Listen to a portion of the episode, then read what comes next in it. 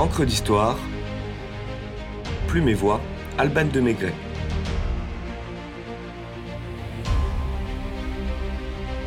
Ode à la rose.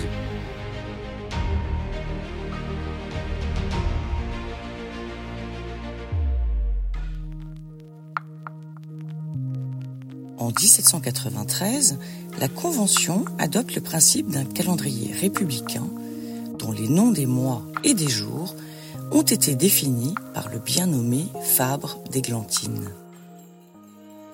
Ainsi, le 20 avril ouvre la période de floréal et devient officiellement le jour de la rose. Nous aimons tant cette fleur que nous voudrions la célébrer aujourd'hui.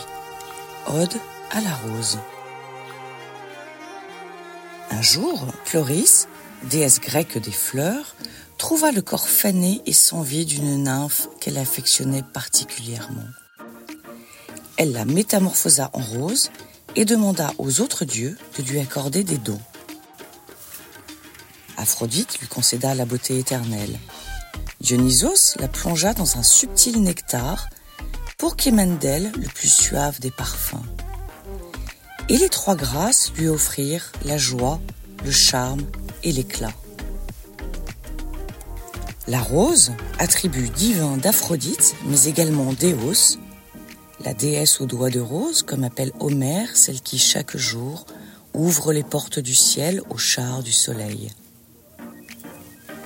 La fleur était appréciée des Hébreux et adulée par les Romains qui la propagèrent dans leur empire et nous en ont laissé un inoubliable souvenir avec cette première déclinaison latine, le premier tango du monde, si bien chanté par Jacques Brel. Rosa, rosa, rosam, rose, rose, rosa, rose, rose, rosas, rosarum, rosis, rosis.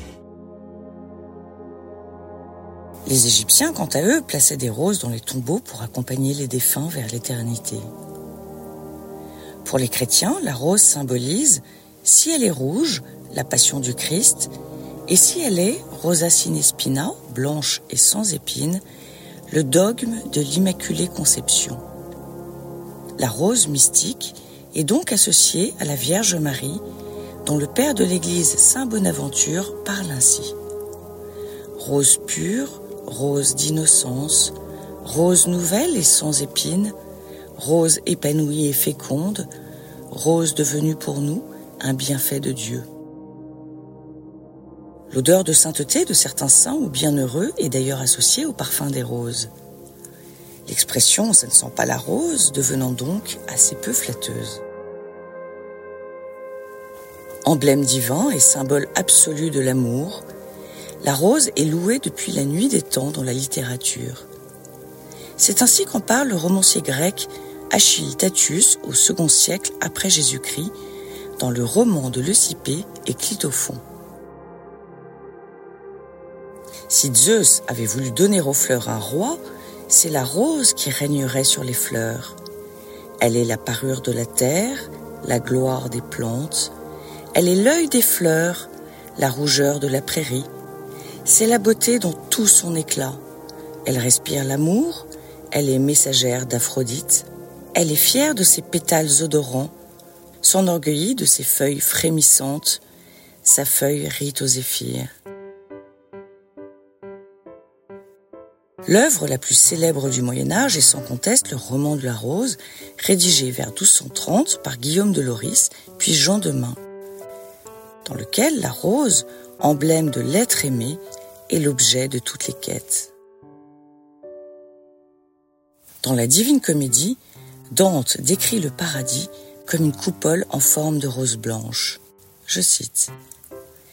Dans le centre doré de la rose éternelle, qui s'étale et s'étage et exhale un parfum de louange au soleil du printemps éternel, pareil à qui se tait tout en voulant parler, m'attira Béatrice en me disant Regarde comme il est grand, le cœur de ces blanches étoiles. À la Renaissance, la célèbre fleur s'épanouit dans la poésie de Pierre de Ronsard, qui a d'ailleurs prêté son nom à l'un des plus beaux rosiers qui existent, mais également de François de Malherbe. Tous deux associent la rose à la fuite du temps et la beauté éphémère. Et Rose, elle a vécu ce que vivent les roses, l'espace d'un matin. François de Malherbe dans Consolation à Monsieur Dupérier sur la mort de sa fille en 1607. Le poète anglais Robert Herrick élève la rose au plus haut rang dans ses poèmes. Réunis en parlement, tous ces seigneurs proclamèrent la rose reine des fleurs. Pierre Corneille reprend le thème de la fragilité dans Stans sa marquise. Goethe met en avant la jeunesse et les souffrances de l'amour dans son poème Petite Rose, mis en musique par Franz Schubert.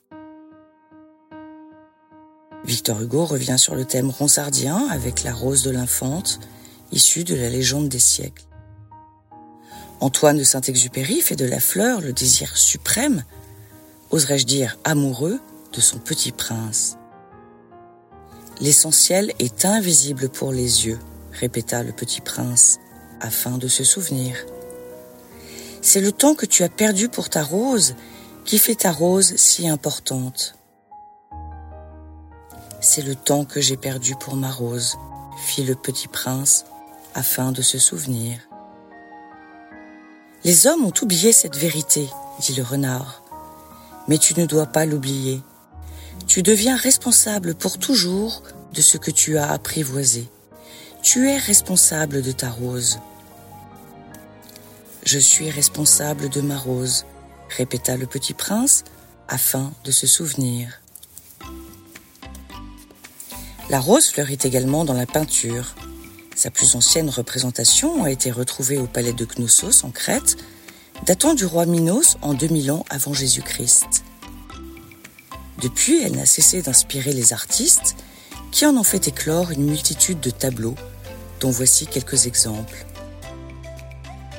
Naissance de Vénus de Sandro Botticelli, Couronne de roses roses de Daniel Segers, Femme au bouquet de roses de François Boucher, Marie-Antoinette à la rose d'Elisabeth Vigée-Lebrun, Rose dans un verre de champagne d'Édouard Manet, Rose et jasmin dans un vaste de Delft d'Auguste Renoir, Les roses, jardin du petit Gennevilliers de Gustave Caillebotte, Rosiers en fleurs de Vincent Van Gogh, Rose de Berthe Morisot, Portrait de Manen Gray à la rose de Kies van Dongen, La femme et les roses de Marc Chagall, La rose méditative de Salvador Dali. Présente en héraldique, notamment dans les maisons anglaises des Lancastre et des York, qui ont mené à la guerre des deux roses au XVe siècle. La reine des fleurs est également l'emblème national de plusieurs pays dans le monde. Dotée des noms les plus poétiques, fascinante par leur parfum embaumant, par leur féminité affirmée, entre vigueur et délicatesse, par leur pureté, leur sensualité et leurs formes multiples, les roses sont pour beaucoup une passion. À l'instar de Joséphine de Beauharnais, dont rappelons-nous le vrai prénom est Rose. Se référer si besoin à l'épisode 23 d'Encre d'Histoire pour en savoir plus. Fin de la parenthèse. L'impératrice avait en effet créé une roseraie riche de 600 variétés dans son refuge de la Malmaison. Allégorie de l'amour, la rose offerte délivre un langage qui lui est propre selon le nombre de tiges et leur couleur.